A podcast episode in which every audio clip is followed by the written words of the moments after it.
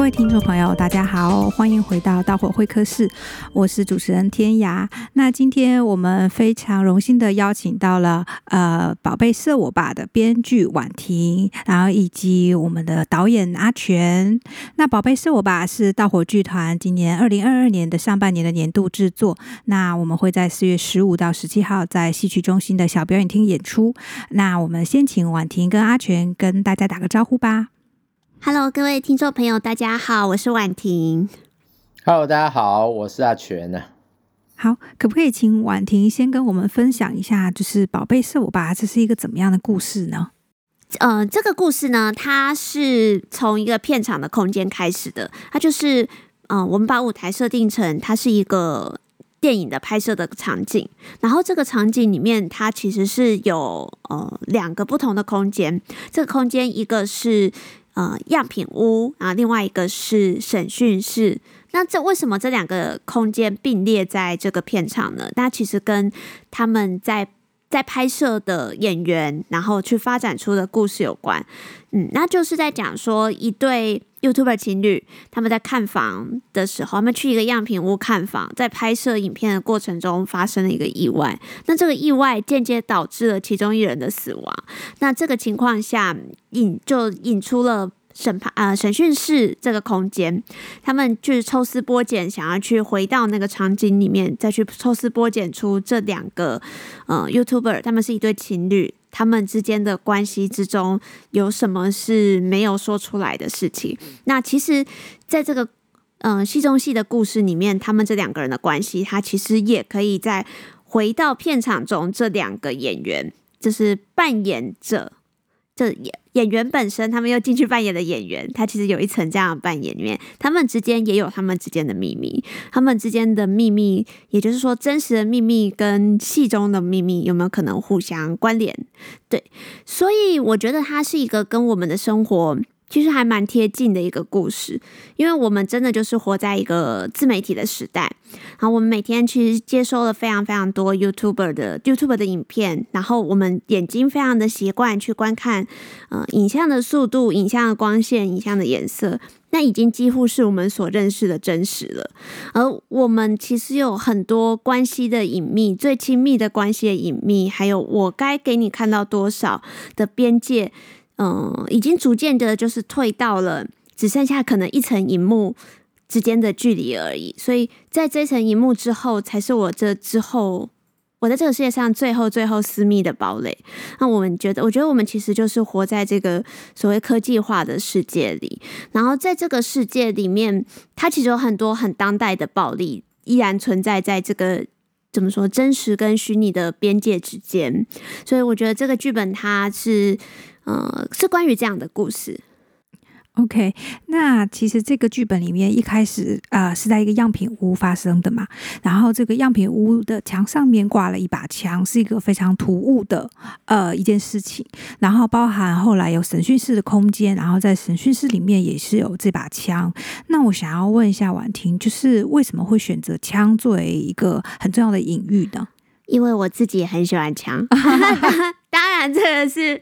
呃非常自私的念头，但但其实我一也是自己一直在想，为什么我这么这么喜欢枪这个东西出现在剧本里面，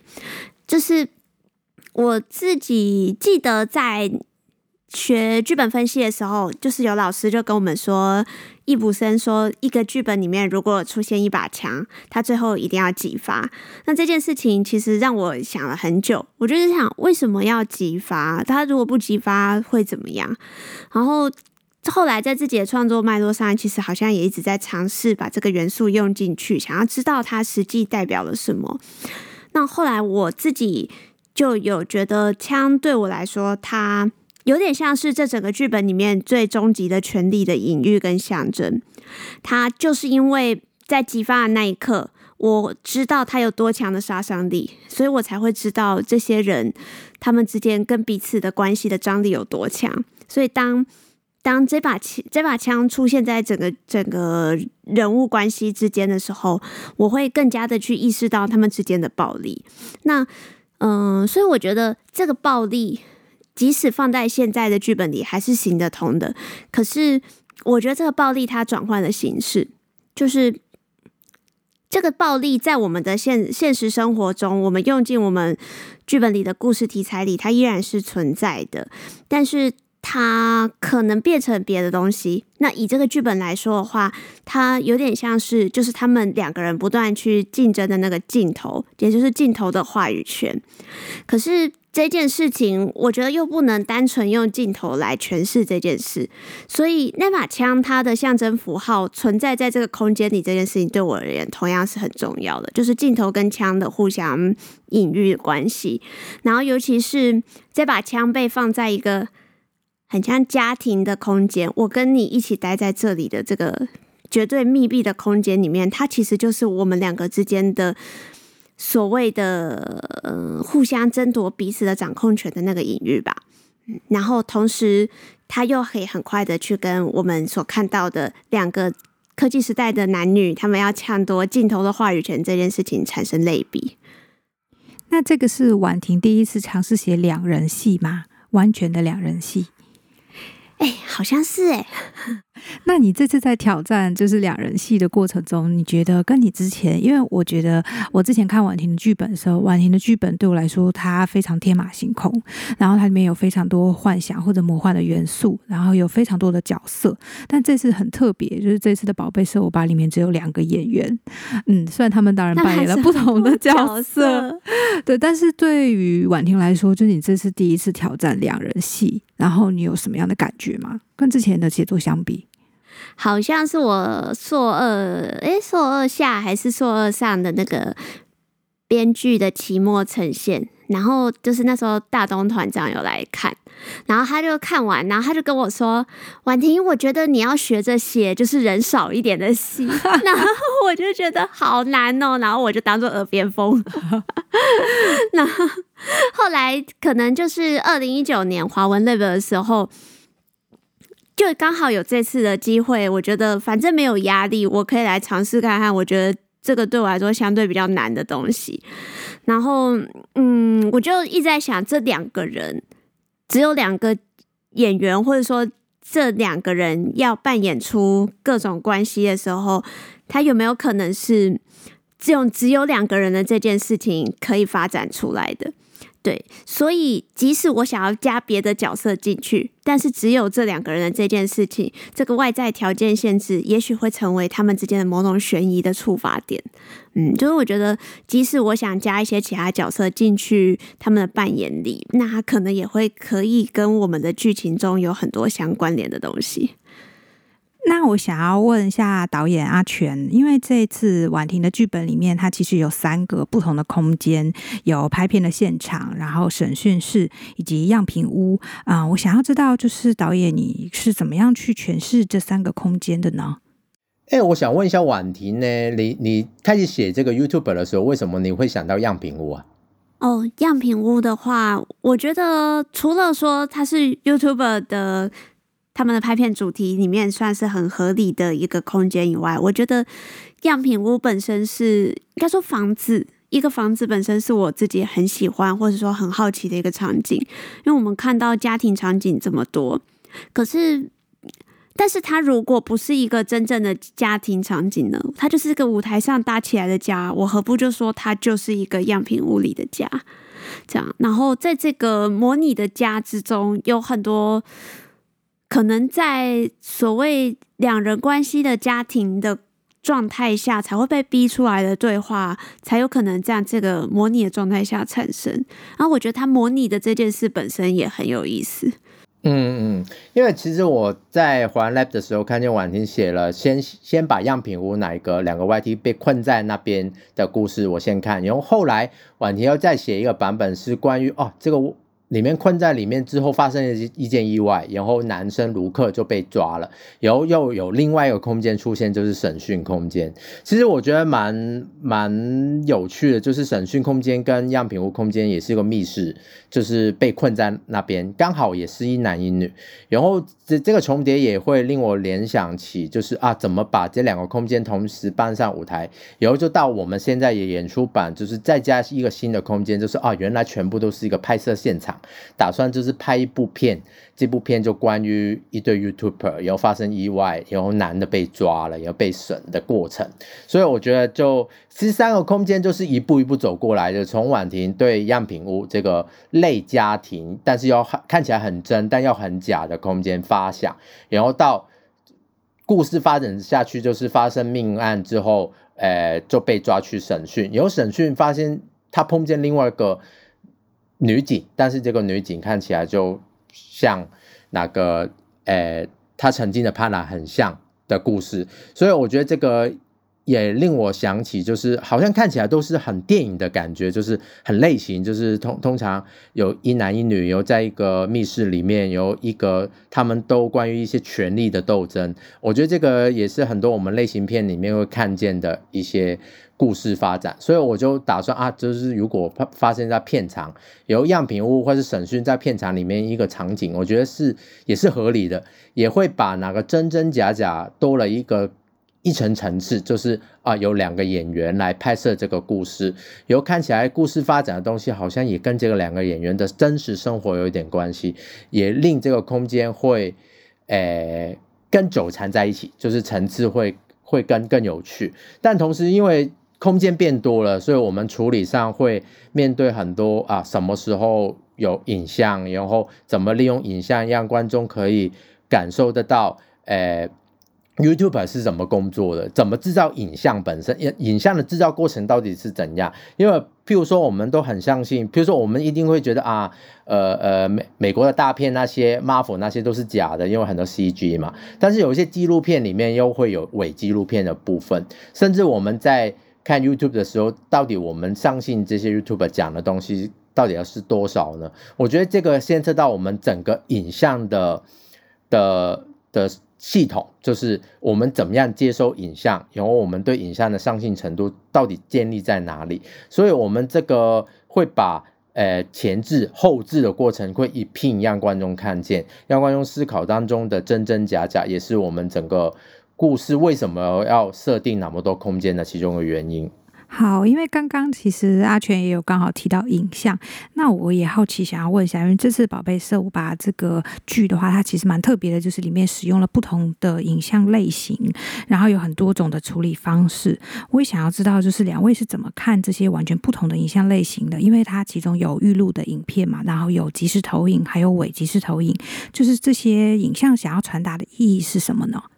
因为本身。最简单的空间就是呃两个 YT 在哪个样品屋嘛，本身就只有一些预录的东西。但是随着空间变多，譬如说啊，在审讯里面，我们在审讯的过程可能会为犯人做一些记录，哪些记录就是用直时。录影的方法去录的，然后我们在舞台上就用直时投影的方式让观众看到。但是哪个到底是真还是假呢？有没有经经过剪接跟后置的部分呢？其实也是我们想说的。所以因为整个都是用那个电影来包，所以也会有一些伪的预录部分。所以呃，伪伪的只是投影部分，所以这个也会让彼此的影像有一种。到底哪一些是经过人人造处理的，哪一些是自然产出的？当然，自然产出是不是有人为因素在里面呢？所以也是我们在这个戏里面想使用跟探讨的。嗯，那这是婉婷第一次在文本里面试图加入影像吗？好像是啊，真的、哦哦，应应该是吧？哎、欸，兔兔兔兔特工队也有啦。你你之之前兔兔特工队。哎，对耶，有利用到影像，因为影像的使用就变成一个游戏嘛。我、嗯，哦，我，哦，但是直接正面直对这个影像的这头怪物的话，这一次是最最直接的。对，这次好像是第一次认真去思考影像跟不同的影像的形式所呈现的质地，或是影像本质的问题。对，我觉得他拉出了一个边界，就是。舞台是一个相对来说它很真实存在的空间，可是那个虚构跟真实的边界，就是好像那层荧幕分隔了我们的那种感觉。一个这这个也跟我自己的创作脉络有关，因为之前我我譬如说我有拍一些影视作品，也会利用到一些影像的真实性来做一些创作，然后也包括我们到火之前做的一系列的纪录剧场，也是会探讨真实里面到底有多少的虚构成分。所以这个真实跟虚构也是我我我一直。创作里面很重要的命题之一，刚好碰到婉婷这个本，就是有一个很好的空间，让我可以好好使用影像或者是舞台上的东西来探讨这个主题。好，那这次很特别，就是有找到一对就是实际生活中的情侣，就是东艺跟贾玉啊、呃，导演可不可以跟我们分享一下，就是当初选角的这个过程？其实，诶，东奕就一直有合作，比如说之前的《幽灵晚餐》，然后我觉得他是一个非常好的演员，然后他的他的质地就是弹性很高，但是之前可能，呃，他自己好笑这个团里面可能做喜剧比较多，但是在《幽灵晚餐》里面，我看见他做正剧的威力，然后也会觉得他在。这次《宝贝色我爸》里面，卢克这个角色是很多面相也有的，有幽默的一面，也有悬疑的一面，也有一个张力很强的一面。所以我觉得东一本身就是我觉得很适合这个角色。刚好就是呃，贾玉我一直很想跟他合作，因为我觉得他是一个，诶，看起来很可爱，但是很有爆发力的一个演员。然后刚好这这一次的角色，女生这个角色是一个。很百变的，就是每一场都有不同的形象。我觉得对贾玉来说也是一个很好的挑战。然后刚好他们是情侣的身份，然后他们彼此也分享了，他们刚好也是演员嘛。其实跟这个本本身要探讨的东西很靠近，但是他们彼此在排练场我看见的就是很有默契，很有火花，然后一直帮忙把剧本里面很多东西整理出来。我觉得他们的彼此交流也帮忙了很多，对对整个剧组来说。那可不可以请编剧婉婷，然后跟导演阿全跟我们分享一下这次《宝贝是我爸》编剧跟导演的工作过程是什么样的呢？导演要先来吗？哎，编剧先来吧。哎，好吧。这个导演跟编剧的工作过程，很多时候就是这样互相丢球，当然不是互相丢包啦。其实是，嗯，我觉得有一些事情是排练场可以在导演跟演员工作之间解决，或是说演员会丢出一些他对剧本的脉络，或是说对角色的动机的整理。那这些导演会经过他可能的选择之后，他会回。回到我这边，那编剧除了一开始，我觉得把这个剧本在经过这次的美学取向去整理过之后，嗯、在排练阶段会蛮多时间是需要去工作这个部分，就是跟导演还有演员去工作，我们在排练场里面整理出来的东西，那也许再把它顺回。呃，剧本的脉络里，因为有时候可能在排练场中，演员发展出来的东西，他也许会嗯比较口语化的时候，他会没有那么精简的时候，我也许他的那个意图或是整理出来的东西，我可以再把它顺回剧本的语言风格里面。嗯，那阿全呢，也可以跟大家分享一下。其实整个其实婉婷这个本啊，是从三年前开始讲起啦，就是从华文剧本 Lab，然后他尝试用这个主题写了这个版本，就是有上下两两部，然后呃，我们透过广义那次的金创奖的机会，做出一个试演，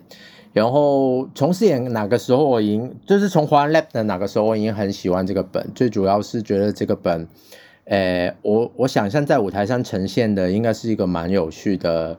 诶形式跟效果，所以我一直很想把它搬到舞台上，然后就是在试演上就有机会试到我想试的东西，然后就跟婉玲在讨论有没有机会把它完整做出来呢，然后就再根据上下两部再修一个现在我们将会演的一个版本，然后我觉得这个这个过程其实。有有有开心兴奋的地方，就是好像看见一一座蛮高的山，然后打算去爬了，等到爬完之后，发现很久都没有到山顶，因为它太多关卡要过了。然后我我觉得这个关卡本身就是它剧本里面有很大的空间，因为它探讨一个蛮有趣的主题，就是关于 YT，就是 YouTuber，就是这个生态，我觉得整个。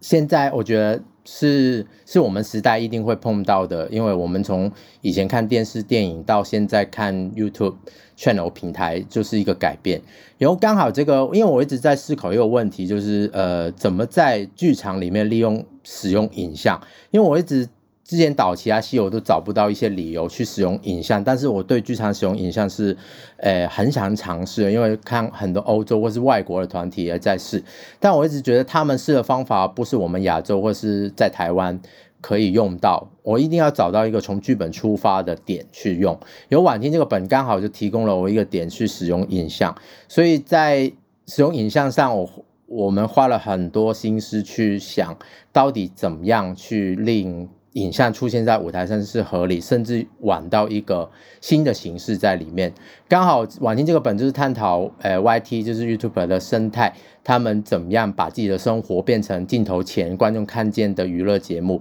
然后这个虚跟实之间，还有镜头前的面目跟镜头后的面目，还有他们把生活当成自己的一部分，还有就是他们工作的一部分。这这个主题的辩证，我觉得很有趣，然后也会令这个剧本会越加层次越多，然后包含我们很多技术的东西要面对的时候，就会有很多卡关的时候，包括演员怎么理解，然后演员怎么过渡，然后里面有不同的形式的尝试，也令我们的呃工作模式会呃变得蛮复杂。但是幸好我跟婉婷就是很多年的。呃，伙伴嘛，就是之前也导过他的一一些戏，也知道他的本就是这样子。然后，呃，幸好就是大家都很有一个共同目标，就是要把这个山就是弄好，就是要爬到顶。然后现在已经到了尾端，就是幸好就是我们的方向跟路线是没错的，但是主要是要滴滴要坚持爬上去的感觉。所以我觉得跟编剧的合作就是紧密的沟通，然后尊重剧本里面本身要讲的东西。因为本身我也是编剧出身，所以我我很清楚就是在排练场上怎么样可以，呃，一方面跟演员沟通，还有副副副导演君汉去去工作，另外一方面我也要平衡，呃。跟编剧婉婷之间的沟通跟交流，才会有现在这个版本的感觉。OK，听上去这是一个呃非常艰困的爬山过程，但是最后相信一定会看到很美的风景。那最后想要邀请婉婷跟阿全，呃，跟观众分享一下，就是希望这出戏可以带给观众什么样的感觉呢？嗯，我的话。嗯，我自己的话，我会觉得希望观众在看完这个剧、这个剧，就是说这这个演出之后，会觉得，嗯，他会开始对生活中一些很习以为常的东西，比如说我的眼睛已经习惯观看的真实，其实是来自于影片的光线、影片的速度这件事情，他会更多一层敏感。那他也会对生活或是自己每天在接触的媒介。嗯，不见得是说要反思吧，我觉得反而是说更加敏感于自己怎么在创造自己的生活的这件事。嗯，我